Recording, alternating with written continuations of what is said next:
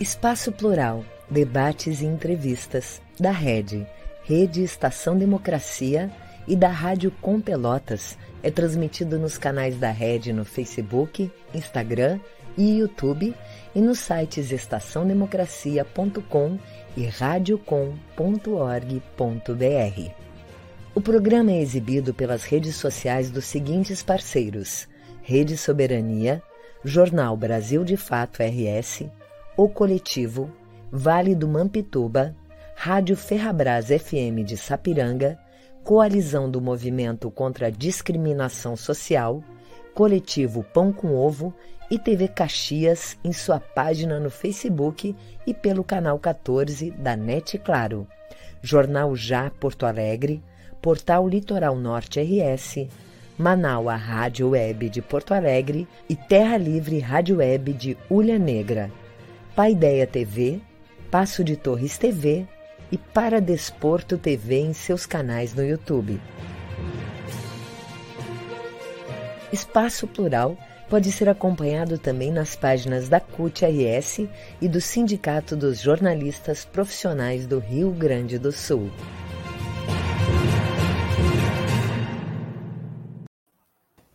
Olá, boa tarde. Eu sou a jornalista Clarissa Henning, da Rádio Com Pelotas.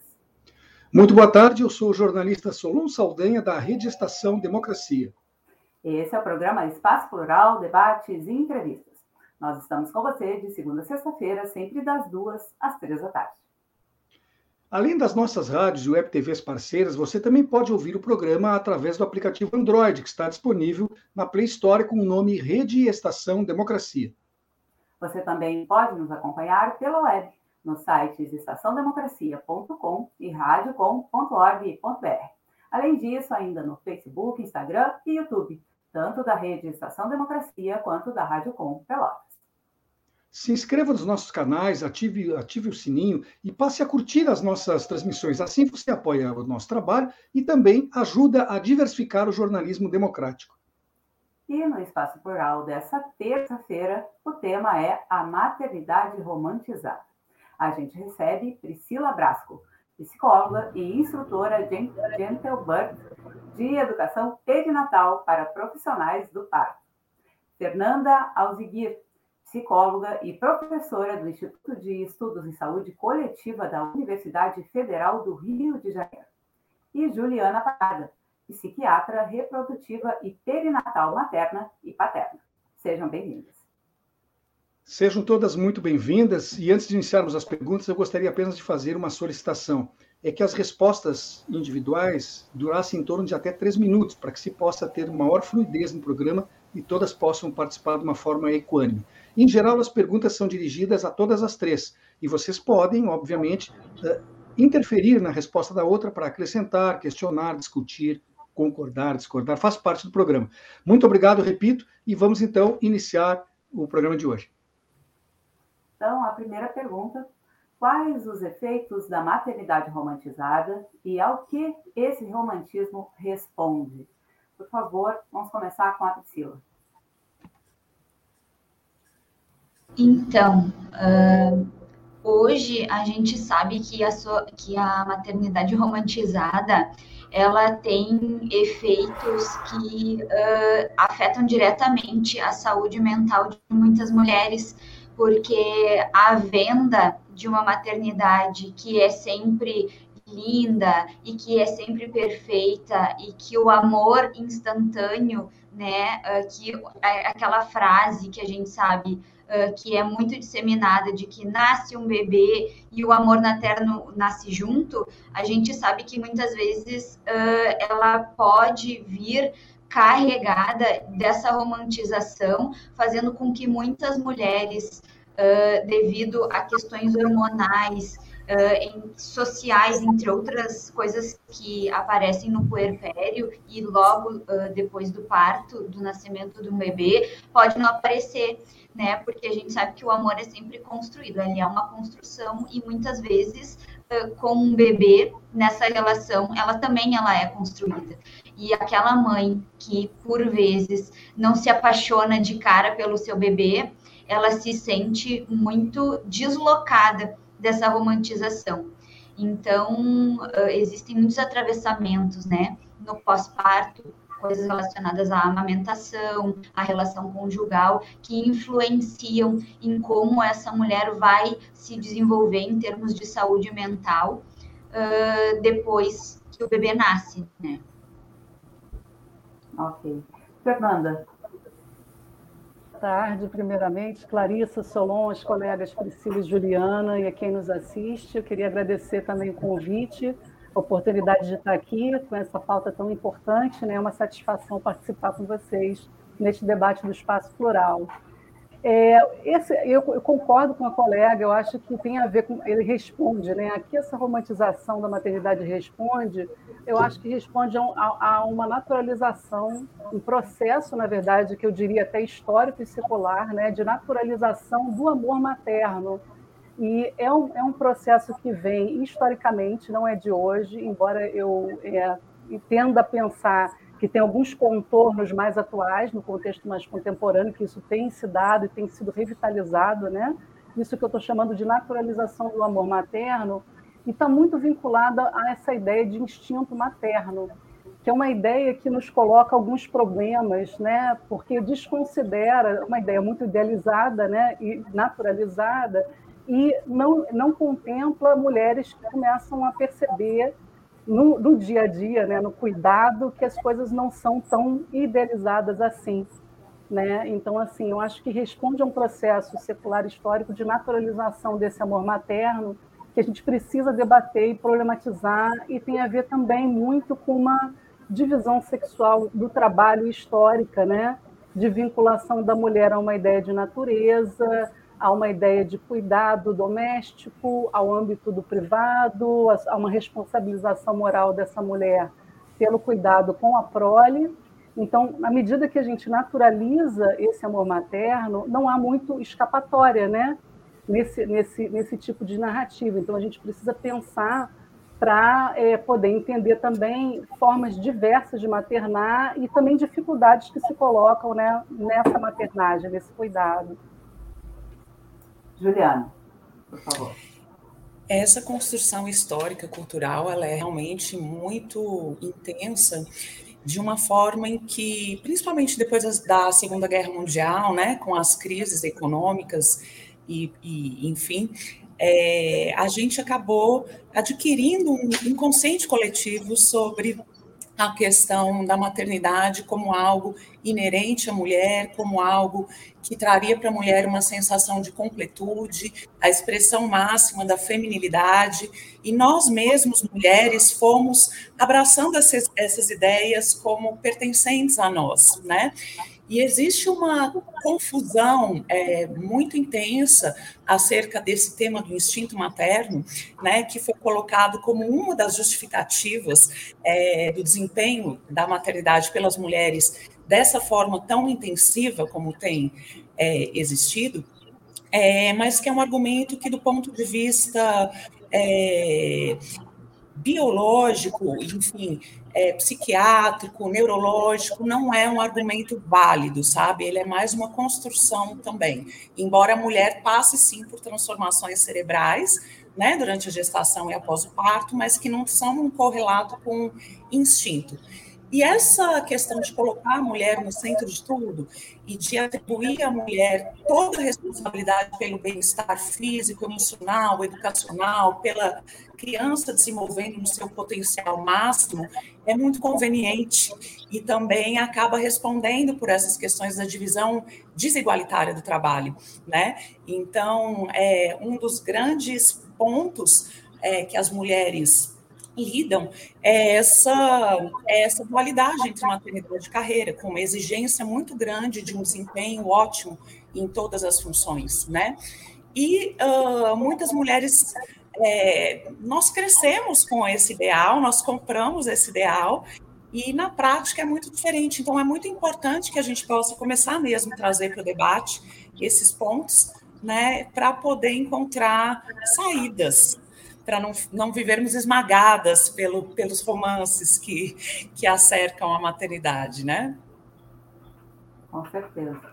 É, eu gostaria agora de fazer uma pergunta, porque a gente sempre está acostumado, né, e nós que somos mulheres sabemos bem disso, é, com o discurso dos ganhos que a maternidade nos traz, né? É, mas agora eu queria perguntar justamente o oposto. O que, que a mulher perde quando ela se torna mãe? Qual é o luto que a maternidade traz com ela? Por favor, Fernando.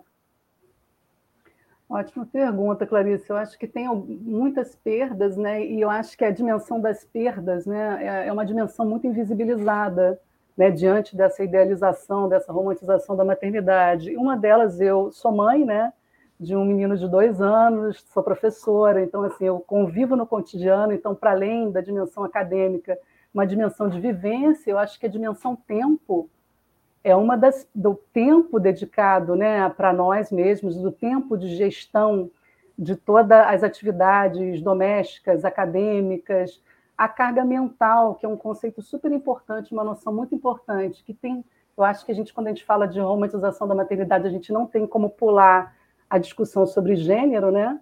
Então, assim, essa carga mental que tem muito a ver com uma certa atividade que se naturalizou para a mulher, da mulher acabar planejando o cotidiano familiar, não, não necessariamente fazendo as coisas necessariamente, sair, fazer, mas planejamento de compras, mercado, é, roupas para criança, como fazer creche, como se distribuir entre as atividades, enfim, eu acho que o tempo, essa gestão do tempo é uma das questões, dos embrólios que a gente se coloca e é um desafio que tem a ver com essa discussão sobre a divisão sexual do trabalho, com a tripla jornada, muitas vezes quádrupla jornada que as mulheres acabam, né, adentrando aí, é, e é uma discussão, e é uma, é uma história secular, né?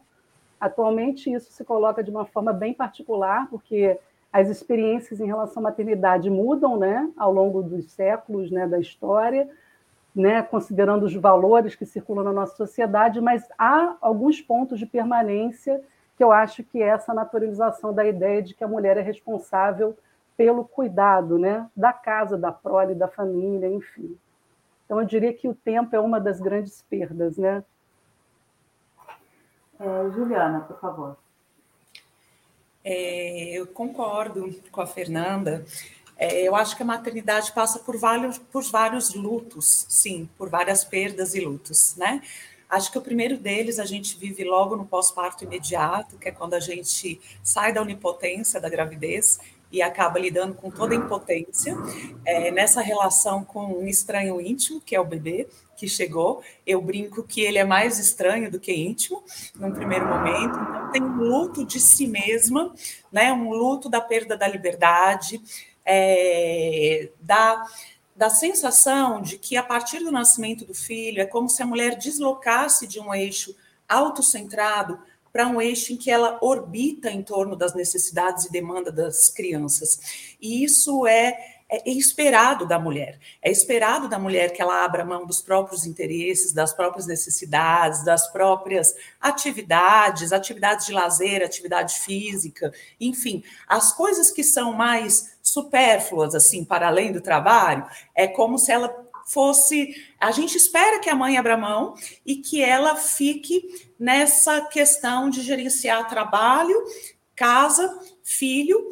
É, e no fim das contas, de fato, a mulher é quem tem mais a perder com isso. A, a maternidade, ela ainda, é, apesar de nós estarmos numa geração de transição, onde as mulheres têm cobrado mesmo a participação dos homens, né? Os homens nessa numa certa crise identitária também com relação ao trabalho e ao lugar deles como pais, é, mas as divisões ainda são muito injustas. Então, eu acredito que um dos lutos cotidianos das mulheres é perceber a discrepância do que acontece com a vida delas enquanto mães em comparação ao que acontece da vida dos parceiros enquanto pais. Mesmo aqueles parceiros que se colocam um pouco mais disponíveis para ajudar, mas que muitas vezes requerem uma orientação e uma ordenação da mulher. De toda forma, a carga mental é dela e ela vai demandando, inclusive do parceiro. Falta uma proatividade, falta um envolvimento é, de forma que fosse mesmo mais igualitário. Né? Então, a gente está bem nessa transição, mas ainda muito aquém é, dessa, desse paradoxo. Né? A gente brinca assim que essa conta nunca vai ser divisível por dois, exatamente e isso traz um luto danado. Obrigada. Priscila. Então, complementando, né, o que a Fernanda e o que a Juliana já falaram, eu acho que é importante ressaltar uh, que a nossa geração hoje, ela contesta muito, e, porque hoje vem se falando muito sobre o puerpério, né, sobre o que, o que a mulher perde, por exemplo, quando se torna mãe. Coisas que não eram muito debatidas eram silenciadas ou eram jogadas para dentro do tapete antigamente, uh, porque a gente percebe que a gente vem cada vez mais contestando, né, as questões de gênero sendo estudadas e atiradas aos quatro ventos e gritadas, né, aos quatro ventos, elas vêm modificando isso e quando a mulher se torna mãe, nós, a nossa geração, como eu estava dizendo, somos uma geração que a gente por tabela, de uma forma ou de outra, a gente, nós, enquanto mulheres, ainda somos criadas para ser, sermos mães, de uma maneira ou de outra, mesmo que mais indiretamente do que antigamente, né? Antigamente, então, uh, era fadado, mulheres, tu, tinha uma vagina, tu nascia uma mulher, né, determinado pela, enfim, pelo sexo biológico, e aí tu seria mãe, e aí tu se construía com base nisso em determinado momento as mulheres saíram para a rua, mas ainda tinham muito isso. Hoje nós temos uh, uh, visto a nossa geração e as futuras, as que vêm, uh, que estão vindo agora, sendo criadas para estudar, para trabalhar, mulheres que são criadas para o mundo do trabalho, né? para desenvolvimento da sua própria liberdade, da sua autonomia e que não necessariamente querem ser mães. E acho que esse espaço que a gente está hoje, ele também se propõe justamente a isso. E quando uma mulher dessas gerações mais atuais, ela se torna mãe, ela tem um luto de si mesma mesmo. Porque uh, não foi ao redor da maternidade que ela se construiu foi ao redor da construção, muitas vezes, para o mercado de trabalho.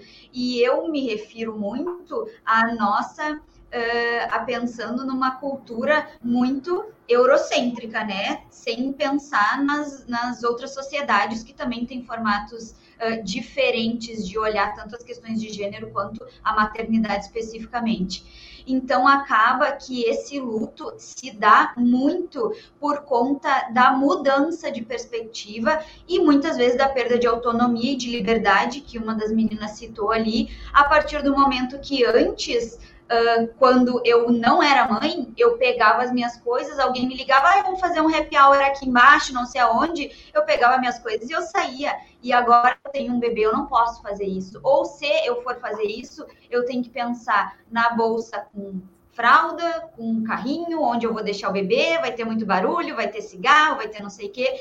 Então, assim, muitas vezes ver a vida passando pela janela, o mundo girando e nós paradas dentro de casa, paradas entre aspas, né?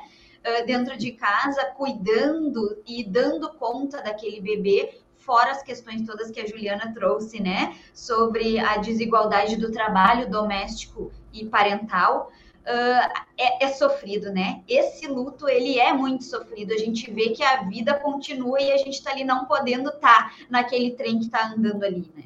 Do nosso lado, passando por debaixo do nosso nariz. Eu voltei agora, espero que possa participar da conversa, porque a técnica não tem me ajudado muito hoje, a internet está falhando aqui. Mas antes que eu faça uma pergunta, eu vi aqui que a Fernanda disse que gostaria de comentar também a questão da pandemia. Quer acrescentar algo, Fernanda, antes da próxima pergunta? Sim, por favor, obrigada, Solon. É, eu acho importante a gente é, também contextualizar essa discussão nesse momento né, que a gente está vivendo, né, tão, tão difícil, e como a pandemia, de fato, escancarou né, essa, essa, essa divisão sexual do trabalho né, que a gente está colocando aqui, essa, essa com home office, né, no caso das mulheres que podem né, se dar o luxo de fazer um home office, e como que essa dimensão, essa separação que a gente estava mais acostumado, né, antes da pandemia, entre público, privado, sair para trabalhar, né, ficar em casa, essas questões tensionaram também, né, essas desigualdades, né, que a gente está falando de gênero, enfim, e que também tem a ver com uma desigualdade de classe, né, é, e como que a pandemia escancarou questões que já existiam, obviamente, né, mas por isso que é importante a gente estar tá debatendo também sobre isso hoje, né, em, em relação à pandemia Covid-19. Eu Era gostaria agora, Desculpe, quer continuar, Fernanda? Não, era isso. Obrigada. Perfeito. Eu gostaria agora de perguntar para vocês três como se pode mudar esse olhar social sobre a maternidade. E existe algum tipo, por exemplo, de políticas públicas que pudesse ajudar nesse sentido? O que, que pode ser feito para que isso mude? Priscila, por gentileza. Certo. Sim, uh, penso eu que em termos de políticas públicas é muito importante que os locais que atendem gestantes, existe hoje, tá? Certos uh, serviços de saúde que fazem o atendimento específico a gestantes. A gente sabe que hoje uh, gestantes de risco habitual ou de baixo risco são atendidas nos postos de saúde, nas unidades básicas de saúde, mas uh, é importante que esses locais essas instituições possam ter grupos de gestantes que preparem e que falem sobre isso, porque uh, a palavra, eu acho que ela atinge diretamente e ela nunca vai dar a dimensão exata do que é o pós parto, mas ela vem muito no sentido de poder uh, desmistificar e desromantizar, que é isso que a gente está falando agora, né? Porque o que, que a gente percebe? Novelas, né, filmes, é aquela romantização de que tu basta tu pegar o teu bebê e colocar no peito que tu vai amamentar, e a gente sabe que não é bem assim. A gente precisa de todo um aparato social, entre outras coisas, para conseguir ter sucesso no aleitamento materno, né? Então, a gente poder falar sobre isso, a gente dizer que não necessariamente ela vai estar deprimida porque ela não vai sentir o amor instantâneo quando o bebê dela nascer, é importante para que essa mãe não uh, se sinta uma estranha ou se sinta não. Uh, se sinta não pertencendo a esse ideal que muitas vezes é disseminado por aí. Então, em termos de políticas públicas, a política de saúde, o Sistema Único de Saúde, como uh, uma política base para isso e de atendimento às gestantes, ela tem esse potencial de poder conversar já durante o pré-natal, durante a gestação, uh, sobre todas essas questões que estão passíveis de acontecerem, e não necessariamente vão acontecer, mas que podem acontecer no pós-parto dessa mulher que se torna mãe. Então, conversar sobre esse assunto de forma a gente não estar idealizando e achar que, fazendo com que essa mulher uh, saiba que pode acontecer isso e que ela não está errada porque isso pode acontecer, é uma forma bem importante de prevenção, inclusive de adoecimento psicológico no pós-parto. Né? Juliana. É, eu diria que em termos social, a gente tem, em termos sociais, a gente tem um grande desafio pela frente, né? É, em termos de políticas públicas e principalmente políticas de saúde, acho que o primeiro ponto é o acesso a métodos contraceptivos eficazes, de acordo com com as uh, características de cada população, né, e a necessidade de uma discussão mais consciente sobre o planejamento familiar. Ainda quando existe planejamento familiar, o desejo, gravidezes eh, programadas, enfim, é, muitas vezes os planejamentos são feitos justamente pautados nessa romantização, sem ter a clareza dos impactos que isso acarreta, principalmente para a vida feminina, né? Não é à toa, só um parênteses, que cada vez mais é crescente o número de mulheres principalmente em países desenvolvidos, que têm optado por não serem mães, uma vez que a percepção de que a conta não fecha tem é, se ampliado, né? É, do ponto de vista cultural, eu acho que o que a gente está fazendo aqui agora e poder trazer esses temas para um debate de um público mais amplo também é super importante, né? A gente precisaria pensar em formas de que é, publicamente fossem garantidos redes de apoio, creches, para que as mulheres pudessem é, trabalhar enquanto alguém é, cuidasse dos seus filhos. A gente vê que tem uma discrepância muito grande. As mulheres que têm mais capital intelectual, elas conseguem pagar para mulheres com menos capital intelectual cuidarem dos seus filhos enquanto elas se dedicam à carreira, né? Então é como se fosse é, um dominó que a ponta sempre vai ficando prejudicada, as mulheres negras, pobres, né, de comunidades carentes, enfim. E uma vez é, grávidas também essa questão da psicoeducação, de preparar não só a mulher, mas o casal, né, o parceiro também para o que está por vir, né?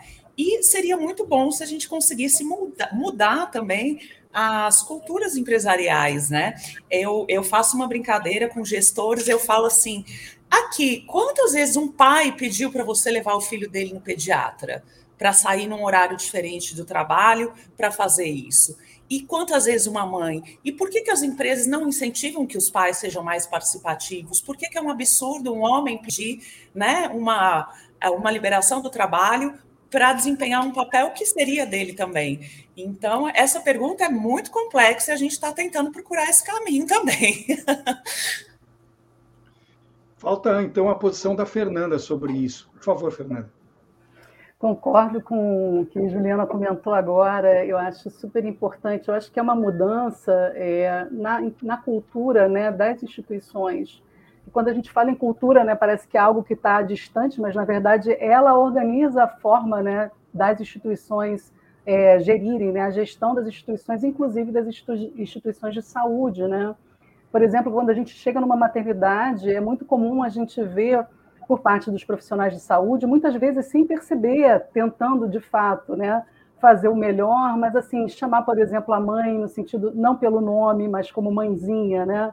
pensando em maternidades. Então, assim, existe todo esse foco né, em torno da mulher que eu acho que a gente precisa é, ampliar é, estratégias, na, inclusive na saúde, de pensar em fazer grupos mesmo para discutir entre esses profissionais, sensibilizar em relação às questões de gênero e como elas impactam na saúde. A gente fala muito de maternidade, mas a questão da paternidade, como é que se coloca ou não, né? É, no caso de mulheres, né, dependendo da, da situação, da conjuntura social, a gente sabe né, que a, as famílias matrifocais é uma realidade brasileira que se coloca, né? então a gente não é possível que as políticas públicas ignorem isso. Então, assim, é pensar nessa discussão cultural social no desenho, no próprio desenho do planejamento né, das ações em saúde, sociais, enfim.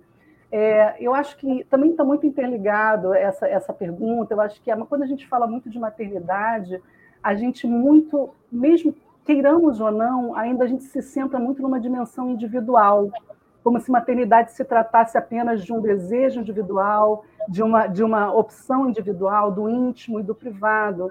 E essa pergunta é muito boa, né, que o Solon trouxe para a gente, porque ela traz a dimensão política e coletiva da maternidade, porque quando a gente fala do cuidado e que o cuidado se tornou historicamente naturalizado para as mulheres, né, a gente precisa pensar qual é o papel né, do Estado, de políticas públicas no sentido de promover, dar condições satisfatórias para a mulher, né, no caso das famílias matrifocais, ou homens e mulheres, conseguirem se organizar no contexto econômico que vivemos, né, difícil, de desemprego e de, de muita pressão, inclusive, né, para trabalho, enfim, como é que é, as políticas públicas podem se mobilizar para dar condições satisfatórias para poder cuidar da criança e que não seja uma questão que se restringe a uma ideia de natureza feminina e de mulheres. Né? Eu acho que isso é, é muito importante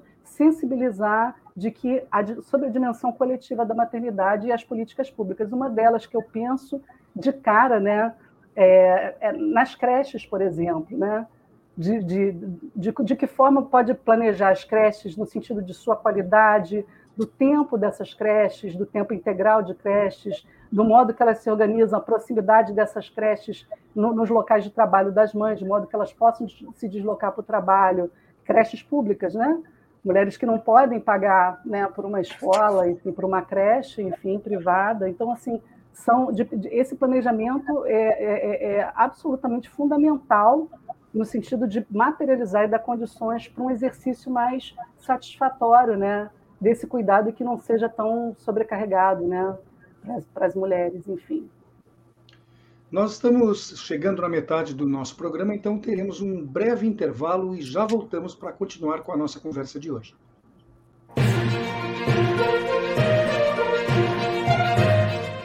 Espaço Plural, debates e entrevistas da Rede, Rede Estação Democracia e da Rádio Com Pelotas conta com apoio da ADURG Sindical, Sindicato Intermunicipal dos Professores de Instituições Federais de Ensino Superior do Rio Grande do Sul, CUT-RS, Central Única dos Trabalhadores do Rio Grande do Sul e da Cressol, Cooperativa de Crédito.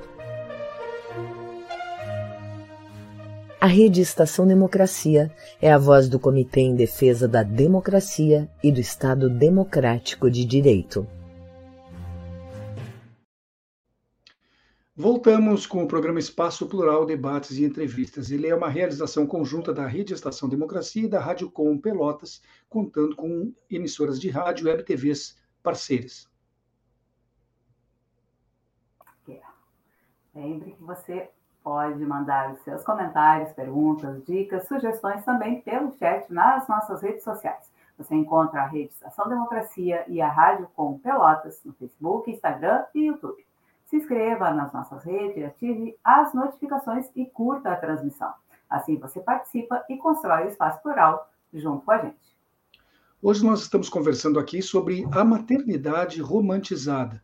Estão conosco Priscila Brasco, psicóloga e instrutora da Gentle Birds Educação Perinatal para Profissionais do Parto, Fernanda Alziguir, Alzugir, psicóloga e professora do Instituto do, de Estudos de Saúde Coletiva da Universidade Federal do Rio de Janeiro, e Juliana Parada, psiquiatra reprodutiva perinatal materna e paterna. Eu agora gostaria de fazer uma pergunta com relação às redes sociais, a expressão das mulheres pelas redes sociais, né? Essa expressão que aparece muito a resistência com relação a esse a esse maternar tão uh, não sei, sei acho tão avassalador para nós todas, né? É, tem um artigo que se chama Maternidade versus Sacrifício de duas autoras, Lívia Pereira e Alexandra de Salles esse artigo ele começa citando posts muito comuns nas redes sociais. Para exemplificar, então, eu vou reproduzir dois né, desses posts. Abre aspas. Pareço boa mãe, mas dei leite artificial para o meu filho porque eu queria dormir mais um pouco. Me julguem. Fecha aspas. E o segundo, abre aspas. Meus filhos só almoçam vendo iPad.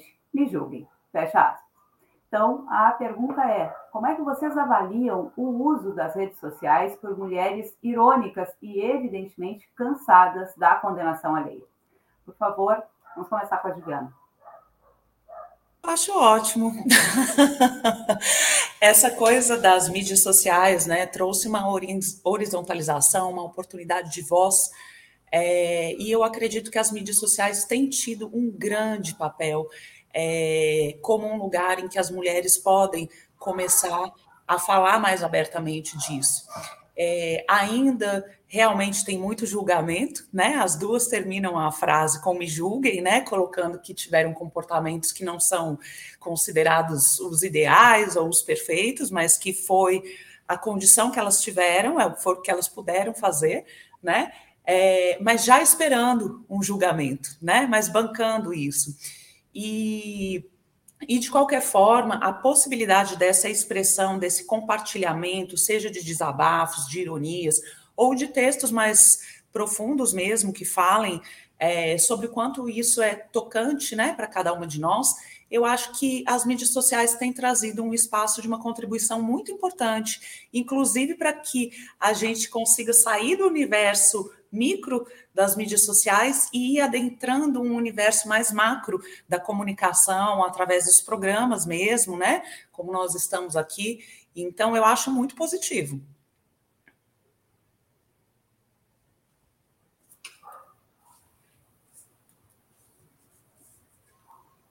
Clarissa, tu está com o teu microfone fechado. Estou? Sim, tu não chamou a próxima convidada. Priscila, Certo.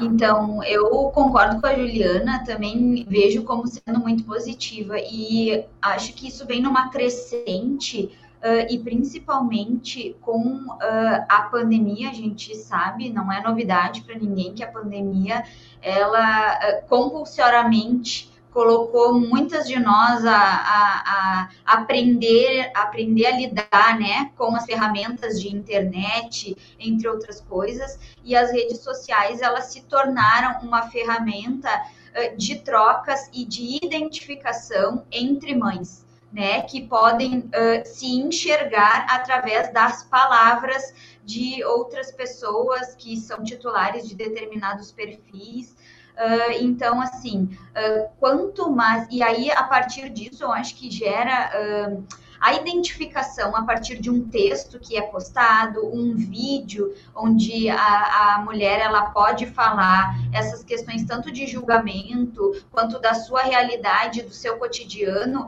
elas geram essa identificação e cada vez mais mulheres se identificando geram um movimento de coletividade e de sincronia que justamente quebram com esse paradigma de romantização que muitas vezes uh, era só uh, o que era apresentado, né? Porque a, a, a, antes a precariedade de acesso à internet ela fazia com que a gente uh, não tivesse muito muita escolha do que a gente queria ver e o que a gente não queria ver.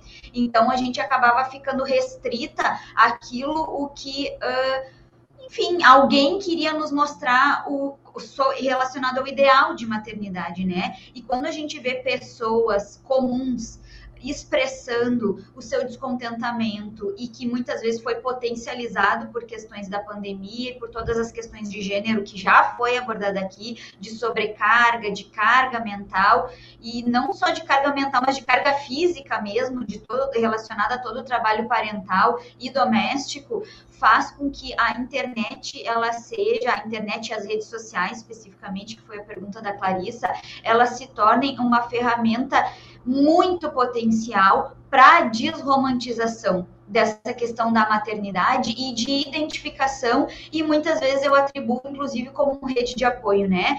Rede de apoio para muitas mulheres que achavam que sentiam isso sozinhas né? Então, assim, tu uh, achar que tá cansada, que não quer mais essa vida, que tá cansada de ser mãe, que não quer mais dormir, entre outras coisas, fazia com que muitas vezes as mulheres se achassem erradas, porque a mulher, ela precisa querer ser mãe por conta daquele instinto materno, que a gente já falou também, que na verdade é muito questionado hoje, a gente sabe que não existe que está muito relacionada a, um, a um processo sócio-histórico, né, de construção de gênero. Uh, faz com que essas mulheres, muitas vezes, pudessem se identificar e dizer, bah, mas eu também sinto isso, bah, mas eu também sinto isso. Ah, então a errada não sou eu, errado é o mundo que impôs que eu não sentisse isso, né?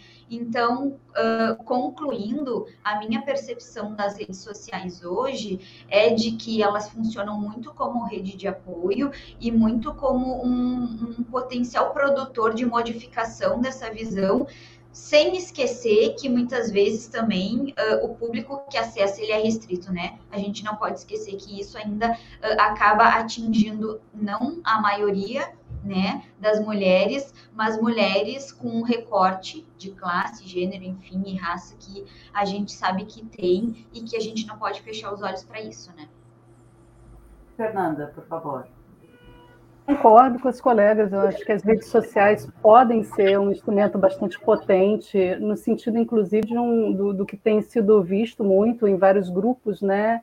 De um certo ativismo também, que a gente pode chamar de um ativismo digital, né? No sentido de constituir redes de apoio mesmo, né? Vários grupos que se colocam em torno do tema da maternidade, desde para falar sobre questões mais triviais, né? E, e concretas mesmo sobre dilemas, dificuldades, desafios em relação aos cuidados, impasse. Mas, por outro lado, eu acho que eu falei que pode, né? Então, assim, eu acho que pode ser um instrumento potente de mobilização, é, no sentido também de uma rede de apoio né, entre mulheres. Eu acho que a gente precisa também problematizar. A gente, é, nas redes sociais a gente vê muito assim uma marca muito grande, né? Quando fala da maternidade é muito feito, tem muitos grupos de mulheres para mulheres, né? Então, pensar também assim é, esses homens, né, esses pais, né, nessas redes, como é que eles se inserem ou não. Por outro lado, é, é, a gente precisa pensar também criticamente. Há também uma certa é, é, é, é perceptível um certo uma tendência, né, em alguns alguns grupos, alguns nichos, isso está muito marcado por uma classe, de uma certa exaltação dessa romantização da maternidade que a gente está justamente problematizando aqui no programa. Então, assim, é importante é, se apropriar dessas ferramentas, mas poder também é, se colocar, problematizar justamente essas, essas prescrições, expectativas né, de gênero, que são muito naturalizadas e às vezes não são muito, é, circulam, naturalizam uma certa ideia de natureza feminina, essencializam uma ideia de mulher universal, quando a gente sabe né, que a gente está falando de maternidade aqui no singular, mas na verdade são maternidades possíveis, né? Então, assim, da gente poder aproveitar esse momento, essa era digital, para fa fazer frente, contestar determinados valores e expectativas e cobranças no sentido da romantização dessa maternidade, né? Então, eu acho importante nesse sentido. E com a pandemia, eu até tinha colocado anteriormente, por outro lado, né? o exemplo da Clarice era de, era de tela para criança, né? A mãe fala, me julguem. Em alguns momentos, aí falando aqui, nível pessoal mesmo, é um alívio poder ter uma tela para você poder fazer outras coisas, né? Enquanto a criança vê. Então, assim, é muito difícil você, no plano ideal, abstrato, de assim, ah, não pode ficar não sei quantas horas, mas assim, na vida real as coisas não são tão é, é, perfeitinhas e certinhas assim, certinhas, né? Mas na pandemia, eu acho que a, a questão do isolamento, sobretudo em relação à saúde mental das crianças, né? É, é, teve um impacto muito sério, né? O fechamento das creches, por exemplo. Então, assim, essa possibilidade da criança, né, das crianças interagirem e poder também se separar dos pais, assim, que se colocou agora com abertura, né, gradativa, a reabertura das creches, é fundamental também é, para poder, é, para a saúde mental, inclusive, das crianças. Né? Mas eu acho que a pandemia colocou uma situação bastante desafiadora né, para as mulheres né, e para os pais. Enfim, acho que isso é uma dimensão importante. É, eu, eu, penso que tem o outro lado, né? A gente está falando do lado positivo da mobilização de mulheres, mas também tem um lado muito massacrante das mídias sociais, porque tem é, né, públicos é, e, e, publicadores diferentes.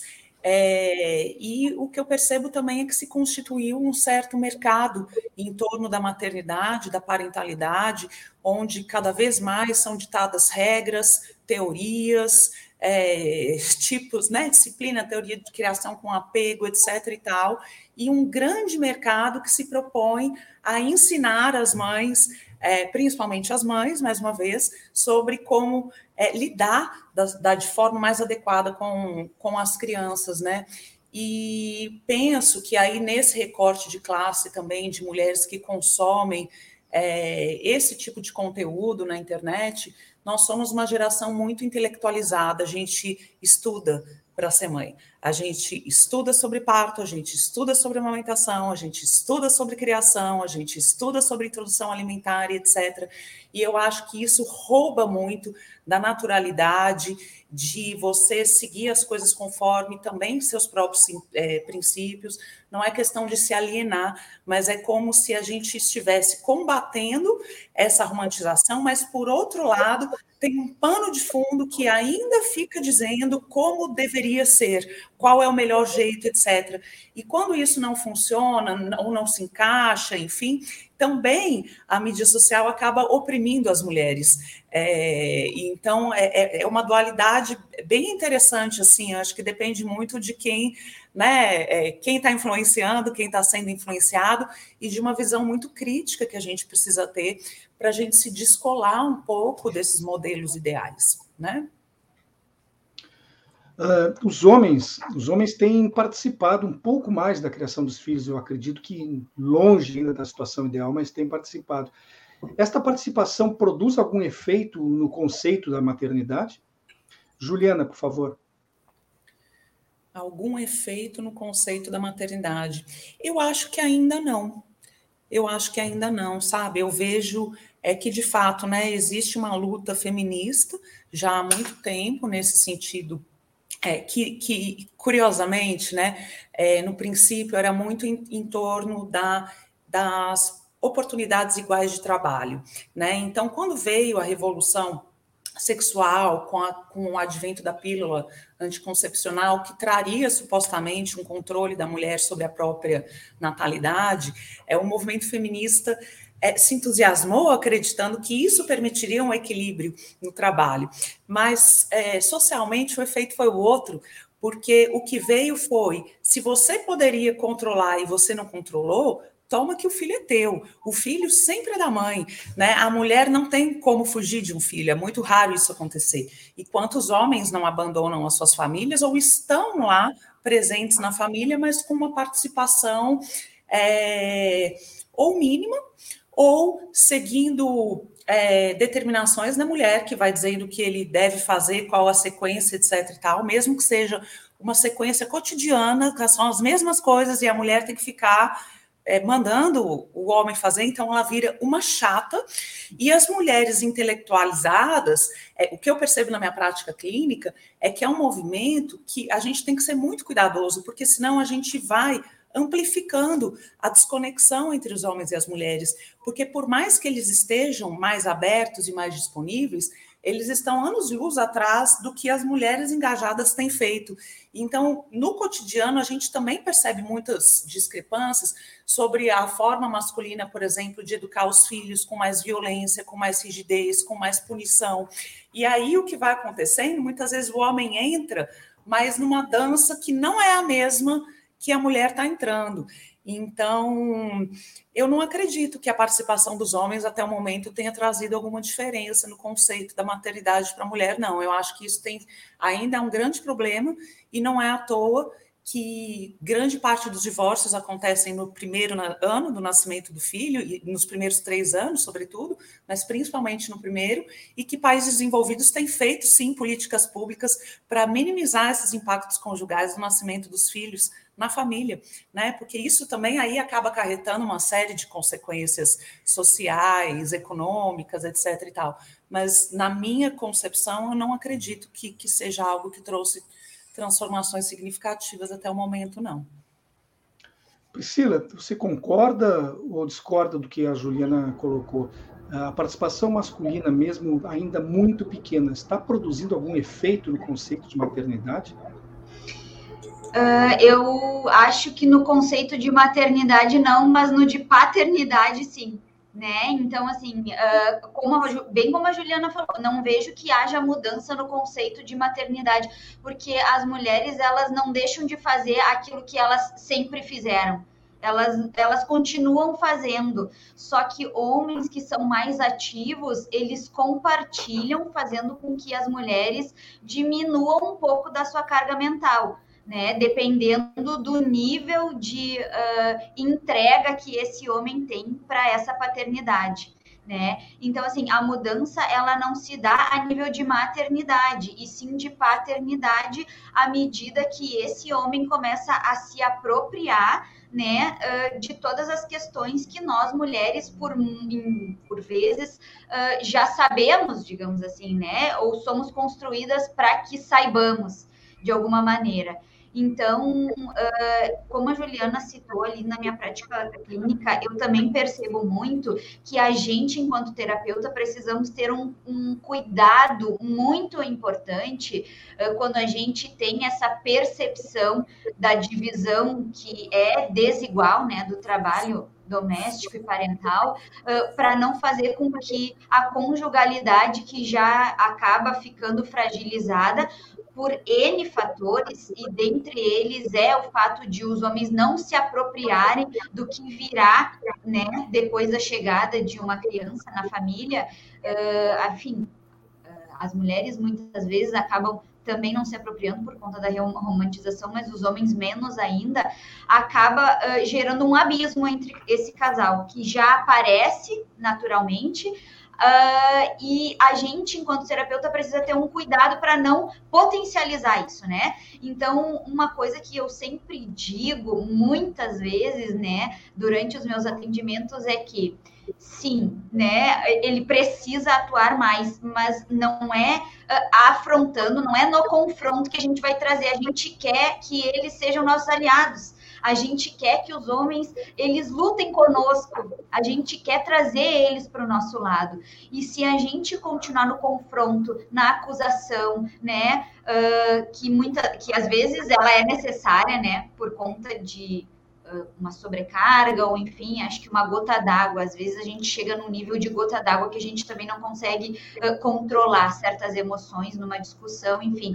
Mas a ideia é que, no geral, a gente possa trazer esse homem, desenvolver estratégias. Uh, muitas vezes acontece, ah, eu mando um texto para ele, ele não lê. Quem sabe tu já mandou um vídeo, tu já mandou um podcast, então a gente tentar sensibilizar esses homens de forma que eles também percebam a importância e o quanto faz diferença a presença ativa deles na educação dessas crianças. Perceber reflexos também nas crianças faz com que esses homens uh, com, com que isso, com, com, com, esse comportamento das crianças faz com que uh, o comportamento dos homens seja reforçado, né? Então, assim, eu vejo que, uh, sei lá, eu priorizei estar presente com meu filho, a ir jogar futebol com os meus amigos, por exemplo, fez com que os meus filhos uh, demonstrassem um comportamento menos agressivo ou menos confrontador quando eu estava em casa, enfim, faz com que isso acabe uh, sendo reproduzido de novo, né? Esse homem ele vai fazer de novo e assim por diante. Então, assim, resumindo, não vejo que uh, teve diferença no conceito de maternidade, mas sim no de paternidade tem acontecido, né? Fernanda. Então, eu estava pensando aqui a partir da, da fala das colegas, eu não sei se diria que houve mudança, não saberia dizer no conceito em si de maternidade, né? Mas eu acho que vejo como é, é, inegável assim que a gente tem um processo importante, né, ao longo dos séculos, né, de mudanças nas relações de gênero, né, que, que essas mudanças impactaram de forma importante. Eu acho que na construção de uma certa sensibilidade para a paternidade, né, para esse cuidado paterno mas eu acho importante também a gente situar essa discussão é, pensando que existem diversas, quando eu falei de maternidades possíveis, no plural, a gente vive num, num, num, país né, em que tem diversas configurações sociais marcadas por classe, né, diversas relações que se modificam de acordo com a configuração social, econômica. Então, essas mudanças, no sentido desse casal mais igualitário, né, mais presente, eu acho que sim, mas eu acho que tem uma marca de classe muito grande, uhum. sobretudo entre as camadas médias urbanas, né? Então, assim, é, tem configurações mais tradicionais que permanecem. Então, assim, a gente vive num país que é marcado por uma heterogeneidade de modos, né? De, de, de, de, de se relacionar e digerir esse cuidado, essa maternagem, essa paternagem. Então, eu não, não diria que existe uma, uma, uma relação que a gente pudesse falar única, né? Que a gente possa né, é universal, mas eu acho que são modos que, de fato, se, se hoje a gente está podendo falar disso aqui no programa, se hoje a gente está podendo problematizar, né, a partir, inclusive, da matéria da TRIP, né, é, o desejo de não ser mãe, ou a ambivalência, ou os conflitos, ou a decepção também das mulheres e dos, dos, dos pais né, que optaram né, por ser pais, é porque de fato a gente tem, a gente passou por um processo, graças aos movimentos né, feministas e movimentos sociais, de mudanças nas relações de gênero. Mas eu acho que isso não se coloca de uma forma homogênea em todas as regiões né, do nosso país, e a gente tem uma configuração econômica que é importante colocar, que é essa ideia do homem provedor, né, muito marcada pela essa imagem né, do homem provedor que fica mais no espaço da rua, trabalhando, a mulher dentro de casa, cada vez mais isso tem sido tensionado por mudanças, inclusive econômicas, né? Homens é, desempregados, né? configurações familiares de homens desempregados e mulheres trabalhando e, e, e, os homens, os pais, ficando em casa e tendo que se haver ali com questões que não estavam acostumados. Então, assim, isso, isso provoca tensões também nessas relações que eu acho que a gente precisa também né, pensar e incluir assim, nessa discussão. Então, eu diria assim, no conceito de maternidade, respondendo à pergunta, não sei, mas eu acho que nas relações a gente, teve, é, a gente pode ver mudanças, mas esses arranjos mudam de acordo com as situações, são muito marcadas também por classe, vários marcadores sociais. Eu acho importante também a gente trazer para o debate, quando a gente fala de mãe e pai, a gente pensa sempre na, né, em casais, né, em pais biológicos, e eu acho que atualmente esse debate a gente precisa incluir diversos outros arranjos familiares que estão sendo colocados, né, atualmente, como os casais homoparentais, né, que, que a, a questão da reprodução assistida, né, que algumas pessoas podem acessar, que ainda está muito marcada por uma questão de classe, mas que faz também é, uma mudança um pouco nessa, nessa, nessa ideia desse, desse casal pai-mãe biológica, né, dual, essa noção de família tradicional que tem sido também muito é, é, diversificada e no, no, nosso, na nossa vida contemporânea, né? É, graças aos direitos né, que foram sendo conquistados aí ao longo dos, nas últimas décadas. Assim.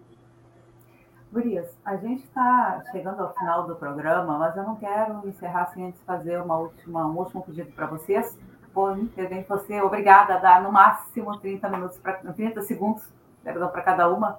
Mas eu queria que cada uma de vocês desse uma dica para que a gente seja mais capaz de fugir dessas imagens pré-determinadas da mãe idealizada. E, inclusive, da tal mãe guerreira, né? Que também é, é um chicote para nós, para todas nós.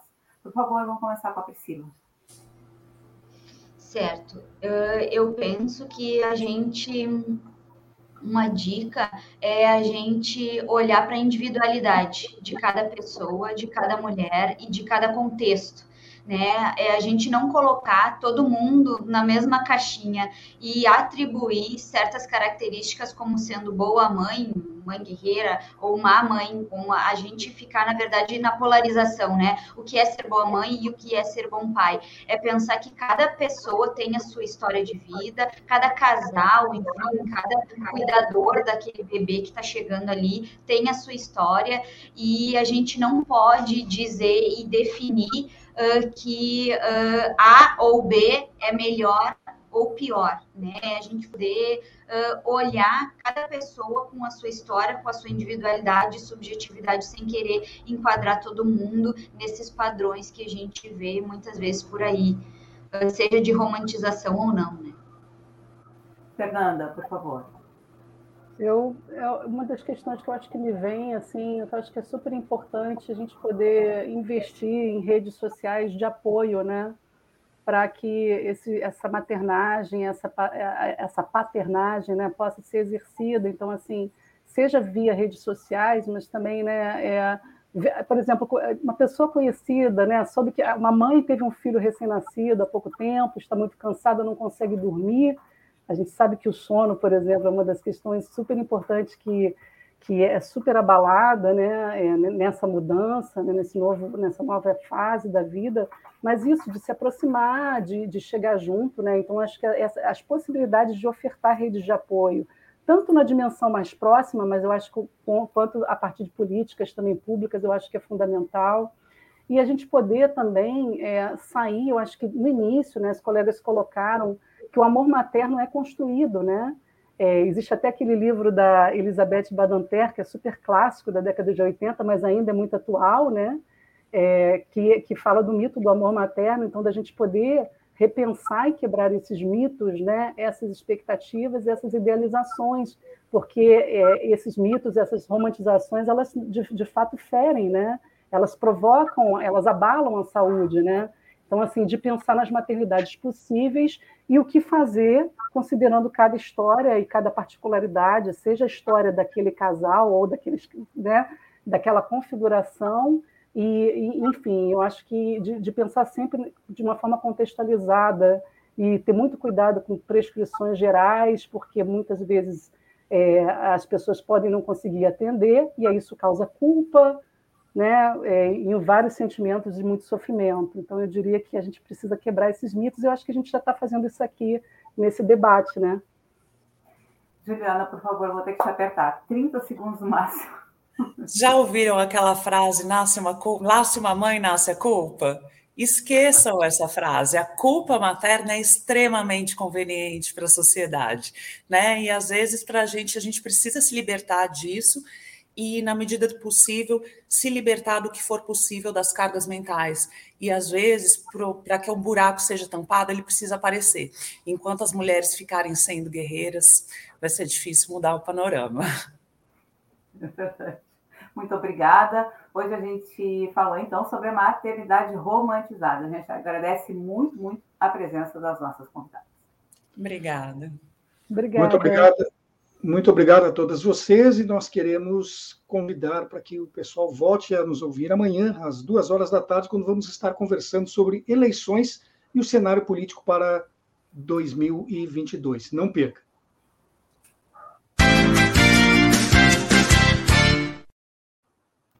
Representante da Coordenação Geral do Comitê, Benedito Tadeu César. Representante da Rádio Com Pelotas, Clair de Matos. Coordenação Geral do Espaço Plural de Núbia Silveira. Apresentação Solon Saldanha. E Clarissa Henning. Produção de Graça Vasques e equipe. Na técnica, Babiton Leão e Gilmar Santos. As opiniões emitidas pelos entrevistados e debatedores são de responsabilidade de quem as expressa e não necessariamente correspondem às opiniões da Rede Estação Democracia, da Rádio Com Pelotas ou dos seus parceiros. Muito obrigado pela audiência e até amanhã. Até.